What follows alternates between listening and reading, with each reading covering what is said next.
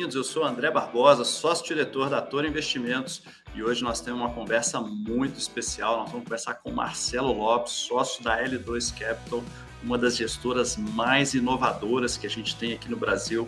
É um prazer ter essa chance de apresentar a L2 para vocês. Por isso eu vou colocar aqui o Marcelo então para bater esse papo com a gente. Bem-vindo, Marcelo, tudo bem? Tudo bom, André. Obrigado aí pelo convite. É um prazer estar falando aí com você. Eu, eu, como eu mencionei antes, eu acompanho a história da Toro há muitos anos, é uma história maravilhosa, de muito sucesso. E, e, eu sinto muito orgulho de poder estar tendo essa conversa aí com você e poder ter nosso fundo aí com vocês e poder estar junto nessa caminhada. Muito bom, Marcelo. Super recíproco o sentimento. A gente tem uma admiração muito grande é, então, não só pela sua trajetória, mas também do fundo, né, as, as, inovações que vocês estão trazendo, é, de certa maneira uma democratização muito grande, né, teses que são difíceis de serem acessadas, vocês estão trazendo aqui para os investidores brasileiros, então para a gente realmente é, é uma honra ter aqui com a, você com a gente. E aí eu queria é, dar a largada pedindo para você contar um pouquinho da sua história, né, eu sei que é uma história bacana, tem cheio de, é, de curvas interessantes aí pelo caminho, conta um pouquinho como é que você chegou nesse, nesse momento atual. Claro, vamos lá. É, eu, eu, comecei minha carreira fazendo o programa de trainee no Lloyds Bank, aí em Belo Horizonte, tá? E na época, quando, quando o programa estava quase terminando, teve a crise da Rússia. E eu sempre fui apaixonado com ações. E quando eu vi o preço das ações aí desmoronando, eu falei, putz, é a maior chance da, da vida de se investir em ações aí no Brasil. É, e, e, e, realmente foi, tinha ações que estavam sendo negociadas com PL2, 3, que, que hoje nem se, nem, não, se acha mais em quase lugar nenhum do mundo, né? É, então eu, eu, eu, pedi demissão do Lloyds, eu saí do Lloyds, eu fui para uma corretora aí perto, a Cita, e a gente montou um clube de investimentos. E esse clube de investimentos teve um sucesso muito grande, e, e eu, eu, até digo para as pessoas honestamente, não porque, eu, não porque eu fosse um gênio, mas é porque as ações estavam tão baratas que não tinham para onde mais cair. E como não tem para onde mais cair, o risco retorno era muito bom, elas subiram e subiram bem, né? Pegou um bull então, market bom, né? Aquela brincadeira que no bull market todo mundo é gênio, né? Todo mundo é gênio, é, exatamente. E chegou no, no, início dos anos 2000, eu, eu achei que eu precisava de mais conhecimento uh, e, uh, eu acabei fechando o clube de investimentos, devolvi o dinheiro para os cotistas e fui para a Espanha fazer um MBA. Eu fiz um MBA lá no Instituto de Empresa, que era uma das melhores, era um dos melhores MBAs uh, do mundo na época. De lá eu fui para a Finlândia, fiz uma especialização em finanças. E depois eu fui para Londres. Eu trabalhei em Londres por seis anos, um dos maiores hedge funds do mundo, que era a Gartmore. Depois eles foram comprados pela Henderson Global Investors. E, e, meu trabalho era buscar oportunidade de investimento nos mercados emergentes, tá? Então eu tinha que viajar para todo lugar exótico do mundo, Malásia, Tailândia, Rússia, uh, Egito, Brasil, claro. Então, é, é, era, era um trabalho super fantástico, eu gostava bastante. Mas eu vi uma outra oportunidade de investimento muito grande na época, que era um investimento no mercado imobiliário brasileiro. Então, eu acabei depois saindo da, dessa gestora lá em Londres, desse hedge fund, e montei uma empresa para investir no mercado imobiliário brasileiro. Uh, em 2013, a gente deu início aí a, a, L2 Capital, e porque, obviamente, de novo, a gente viu o bom momento que o, que o Brasil estava passando, o que, que a gente podia ver pela frente, e, e essa foi, foi a nossa história. L2, são dois L's, você é o Lopes, tem outro L? É, o meu irmão, que é o Rodrigo Lopes, e ah, eu. Legal. São os dois, dois dos três sócios. Tá bom. E, e, e, basicamente essa, essa, essa é história, tá? E, e quando a gente montou a L2, a gente quis seguir a mesma toada de antes, buscar oportunidade de investimento fora do radar da, da maioria dos investidores e buscar no mercado global. É, aí no Brasil, em 2013, era muito difícil o investidor ter acesso a, a investimentos fora do país. E a maior parte dos investimentos está fora do Brasil. Muita gente acha que o Brasil é o melhor lugar para se investir, mas o Brasil é cerca de 1% do mercado financeiro mundial. Então, por definição, a maior parte das, das, das, é, das oportunidades estão fora do Brasil. É, eu acho que a gente vai discutir a tese de, de urânio hoje, mas tem outros, de shipping, ouro e uma série de, de, de outras coisas que o investidor tem acesso fora do Brasil e não tem acesso aí no Brasil. Então, quando a gente montou a L2, a gente resolveu dar ao investidor a oportunidade de acessar mercados que ele não tem, que ele não tem condições aí no Brasil, tá? Perfeito. E aí, quando a gente fala né, da, da L2 é, distribuído aqui na Toro, né, na Toro a gente tem um negócio muito bacana que é o cashback, né? Então, quem investe nos fundos, né, quaisquer que sejam, inclusive da L2, a gente tem o cashback em dinheiro todo mês na conta do cliente.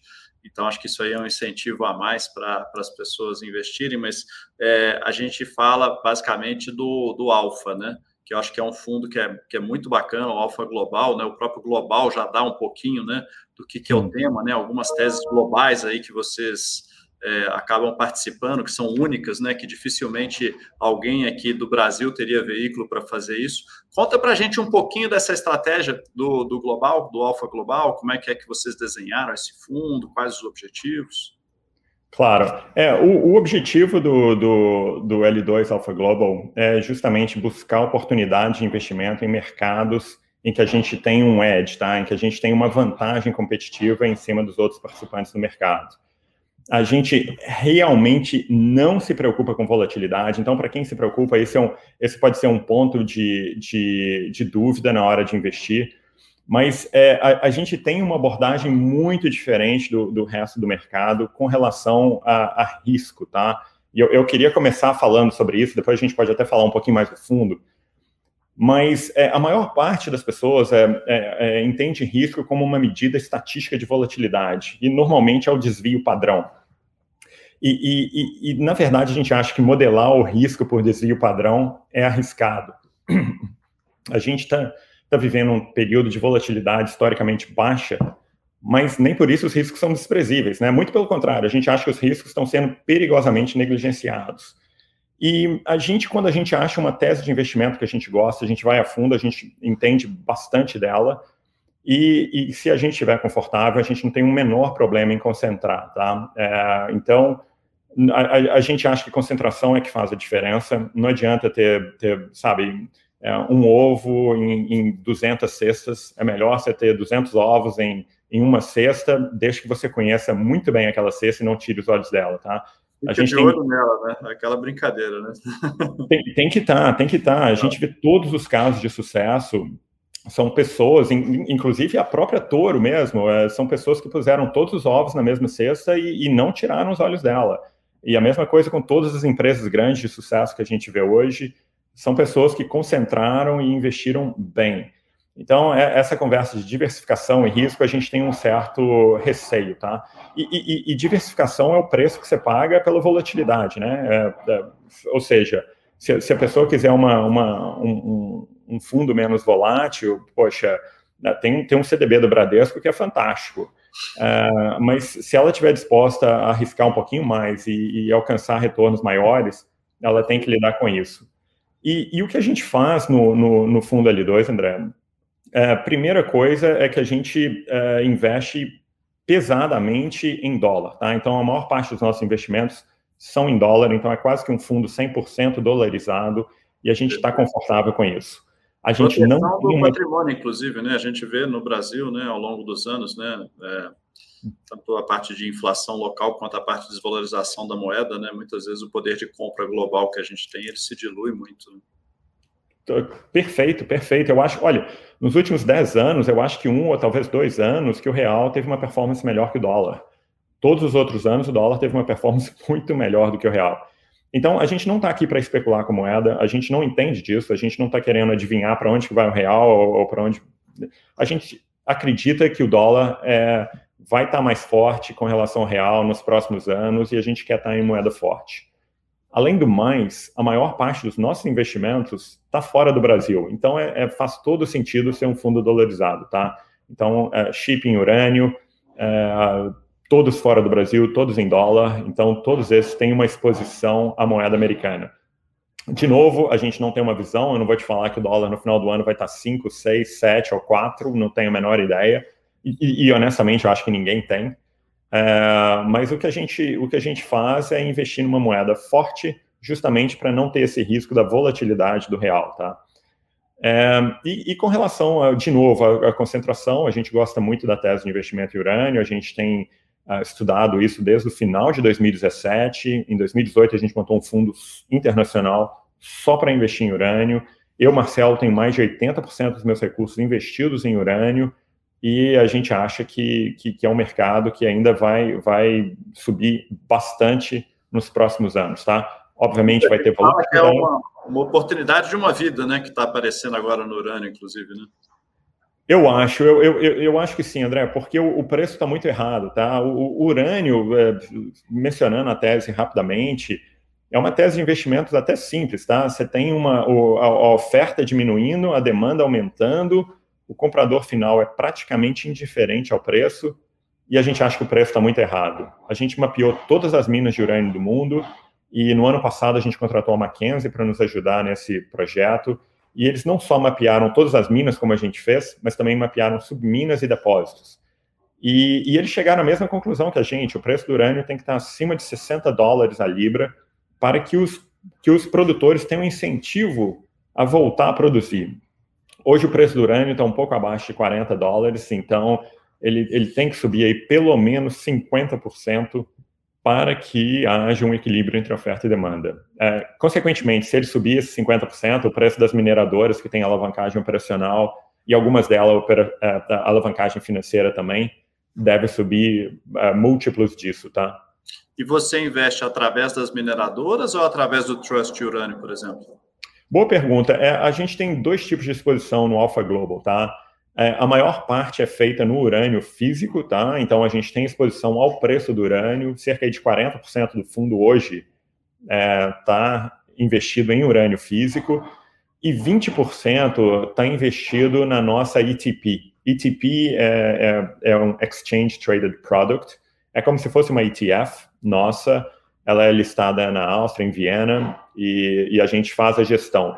E a gente resolveu fazer a gestão, André, porque as ETFs que a gente vê aí são muito, muito ruins. Eu posso, eu posso falar por 10 minutos aqui sobre elas e de todas as falhas que elas têm, mas basta, basta dizer que, que, o, que o nosso fundo é, aqui fora, que só investe em urânio, está subindo aí nos últimos 18 meses cerca de 400%, enquanto as ETFs estão subindo cerca de 70%, 80%. Então, é um, é um descompasso enorme e, Mas e a gente acha... também ou não? É posição alavancada não. ou não? Não? Não. Não, a gente acha que tem emoção suficiente no, no mercado de urânio para. Nem precisa alavancar. Alavancar. tá certo. É, olhando para trás, a gente devia ter alavancado, né? Mas é, olhando para trás é sempre mais fácil. Tá, então hoje, mais ou menos, você falou 40% da, da, da, exposição do fundo é urânio, é isso? Eu entendi corretamente? 40% é, é a exposição ao metal urânio, mais 20% é da nossa ITP, que investe nas mineradoras de urânio. Então, o total seria aí cerca de 60% do nosso fundo está investido, está é, tá, tá, tá atrelado ao preço do urânio, tá? seja através de mineradoras, seja através de, de uh, urânio físico mesmo, tá?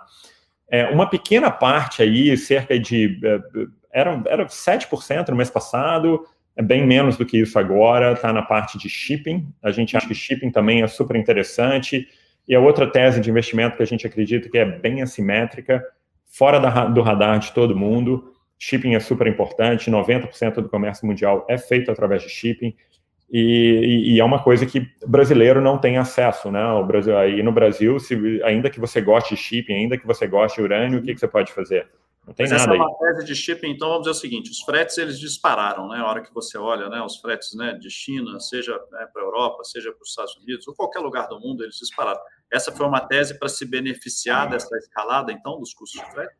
É, olha, na verdade, o setor de shipping ele é dividido em vários subsetores, tá? Então você tem LNG, LPG, uh, tankers, dirty tankers, containers, uh, dry bulk, etc. É, e cada um deles tem a dinâmica diferente. Então, por exemplo, os tankers estão estão estão entrando em colapso, estão estão estão perdendo dinheiro por, por todos os lados. O que talvez seja bem interessante para a gente. A gente pode depois discutir isso em, em um outro em outro momento.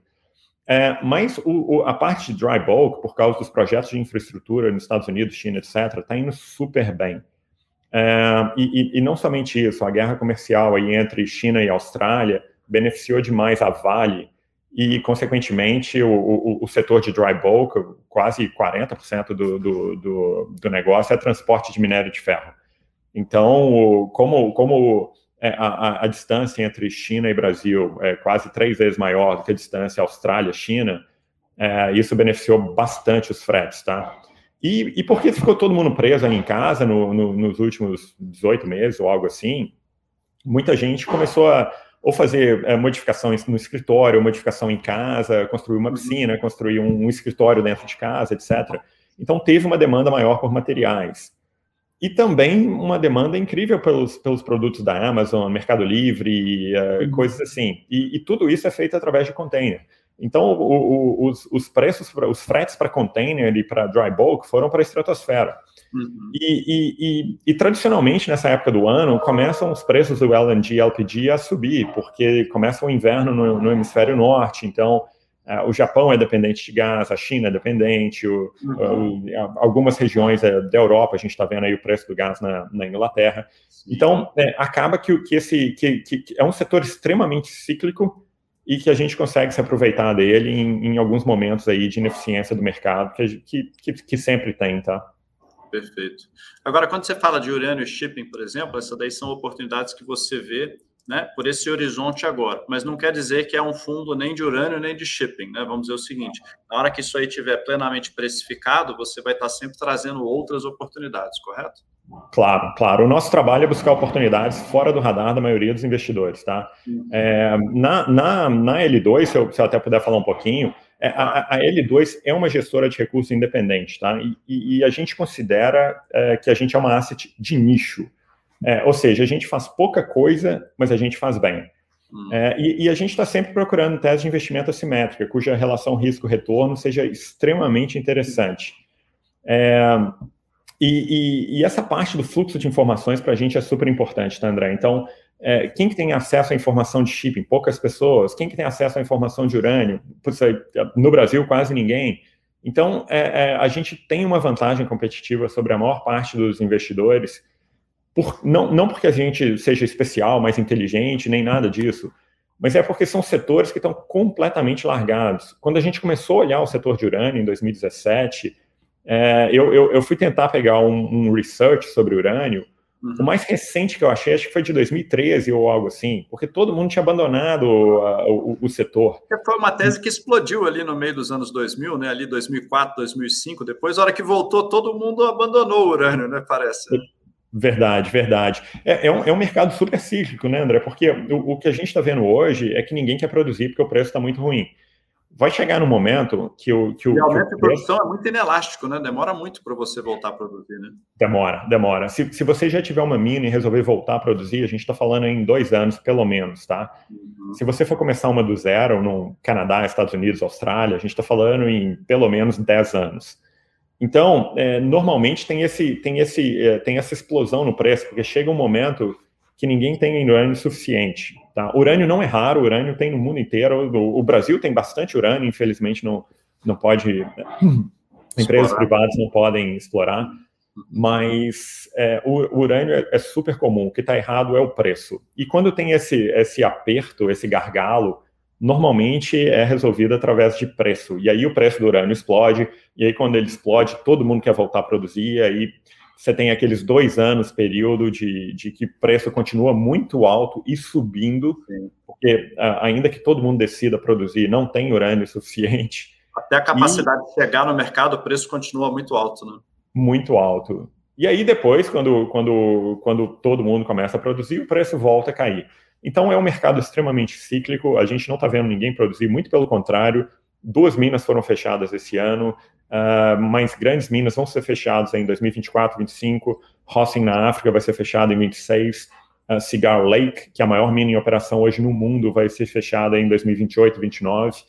Então, a gente está vendo a, a, oferta diminuir cada vez mais, ao, ao passo de que, como o urânio é o, é o metal usado para produção de energia limpa, e não uhum. tem substituto, a demanda só está crescendo. Então, é, no mês passado, é, o, o, os Estados Unidos é, é implementaram, passaram o programa de infraestrutura deles, né? E uhum. uma das coisas que eles fizeram foi salvar é, duas plantas que contêm quatro reatores, né? Dois reatores cada em Illinois, que é, é Byron e Dresden. Uhum. E, e, e, só essas duas plantas são, correspondem aí cerca de, de, de 10 milhões de libras de consumo de urânio no, no, no, no período. E, e, e, sabe, as, e, é uma tese que não só é, é os, os, é, o, o, número de reatores sendo construídos no mundo está crescendo, hoje, hoje tem cerca de 50 em construção no mundo inteiro, mais reatores que eram para ser é, descomissionados, como esses dois que eu acabei de mencionar, estão ganhando extensões. E a França, no começo desse ano, deu extensão para mais 32 reatores. O mesmo está acontecendo uh, na, na, na, Finlândia, na Suécia, na Rússia, no México, no, no, mundo inteiro. Então, é uma tese de investimento super interessante, demanda crescendo, é, uma, uma, demanda que a gente não contava, que a gente já tinha programado para a maior parte desses reatores serem é, descomissionados e estão ganhando extensões. Na Espanha, todos os reatores ganharam extensões. É, e, e, e, é uma tese que, se você quer energia limpa, não tem outra, não tem outra sustentável. Vento é bonitinho, solar é bonitinho, mas eles não conseguem. À noite você não vai conseguir eh, produzir ah. nada de energia solar. É, em dias como está aqui hoje, nublado, você também não vai conseguir produzir, vai, você vai produzir muito pouco. A gente está vendo bem Unido que agora, né? Você vê o que está acontecendo com a Inglaterra, né? Olha, olha a Inglaterra, eles investiram, eles, eles construíram 19 gigawatts de, de eletricidade em, em, em, eólicas. E quanto que eles estão produzindo? Nada. Não, não adianta, sabe? Tiveram um gasto enorme, é, é, é lindo, tem, tem todo o headline, energia eólica. E eu até brinco que o último bom uso de energia eólica foi quando os portugueses usaram há 500 anos para impulsionar as naus para eles descobrirem o novo mundo, porque fora isso tem, tem coisa melhor aí, tá? Muito bom. Marcelo, queria te agradecer, cara, sensacional, parabéns. Eu acho que assim, vocês trazem né, para a base da Toro, para os clientes da Toro, uma oportunidade única, porque vocês trazem o acesso a teses né, que é, são teses diferentes, são coisas que não é todo mundo que está olhando. Vocês fazem isso né, com muita diligência, muito cuidado. Então, assim, essa, essa informação que vocês buscam, esse estudo que vocês fazem e também essa proteção né, em termos dessa diversificação de moeda. Cara, então, para a gente, assim, ter essa oportunidade aí de distribuir o fundo de vocês, realmente é um, é um prazer e a gente gosta muito de, de pensar como uma, uma oportunidade para as pessoas, né? Trazerem alguma coisa que tem uma correlação muito baixa com o resto do portfólio, né? Essa é aquela diversificação boa, né? Então, imagina que você já tem o seu portfólio, você já corre risco no Brasil, às vezes você tem alguma coisa né, nos Estados Unidos ou o que for, mas as teses né, da, da L2, com o Marcelo aqui, são teses que não se correlacionam com nada que você provavelmente tem na sua carteira. Então, essa daí é a famosa diversificação boa, né, Marcelo? André, você mencionou uma coisa super interessante, tá? É, é, se, se, você me permitir, só mais 30 vamos segundinhos. Lá, vamos lá. É, a, uma das coisas que a tese de investimento em urânio é tão especial é que ela é realmente totalmente descorrelacionada com o resto do mercado. Uhum. Então, de 2011 a 2018, absolutamente tudo no mundo subiu. É, o preço dos imóveis, commodity, é, mercado é, de, de, de, mercado imobiliário, ações, criptomoedas, é, uhum. arte, vinhos, tudo, tudo, tudo subiu, menos o urânio. O urânio caiu. Chegou em 2018, especialmente no final, tudo o virou. O ouro, né? O ouro, você pega 10 anos, ele está no 0 a 0 também. É, é, exatamente. É, mas o, o, urânio não. Olha, em, do, em 2018 o urânio teve um ano fantástico, subiu aí quase 30%, sendo que tudo ah. caiu. Chegou em 2019, uh, é, o mundo mudou e o Fed jogou a toalha, e aí, obviamente, tudo voltou a subir, menos o urânio. O urânio caiu. Chegou em 2020, no ano passado, até no auge da crise em março, uhum. tudo, tudo estava despencando. Inclusive o ouro, que você acabou de mencionar, estava caindo. Ele caiu uns 5, 6 pregões aí no auge da crise. Menos urânio. O urânio continuou estável. É, e, e, a partir dali começou a subir e não parou mais, tá? É, então, é uma tese completamente descorrelacionada com o resto do, dos investimentos e a gente acha que é, é um, é um, um risco-retorno extremamente favorável para o investidor, tá? Muito bom. Marcelo, novamente, a gente queria agradecer, então te agradeço em nome da Toro. Queria já estender um convite que é o seguinte: a gente fazer uma outra conversa, aí uma conversa mais sobre mercados mesmo, tá? A gente tem uma live no YouTube da Toro todo dia. É, daqui a pouco eu vou te procurar para a gente fazer uma conversa ao vivo com toda, toda a base da Toro, para a gente discutir em mais detalhes aí o que, que é a visão né, de vocês da L2 sobre o mercado. E acho que o pessoal vai ficar aí bastante ansioso aí por esse, por esse bate-papo. Bacana, André. Muito obrigado. Poxa, vai ser uma honra e um prazer. Tô, tô... Pode contar comigo. Valeu então, Marcelo. Pessoal, foi um prazer estar aqui com vocês. Muito obrigado, um abraço e até o próximo bate-papo aí com os gestores.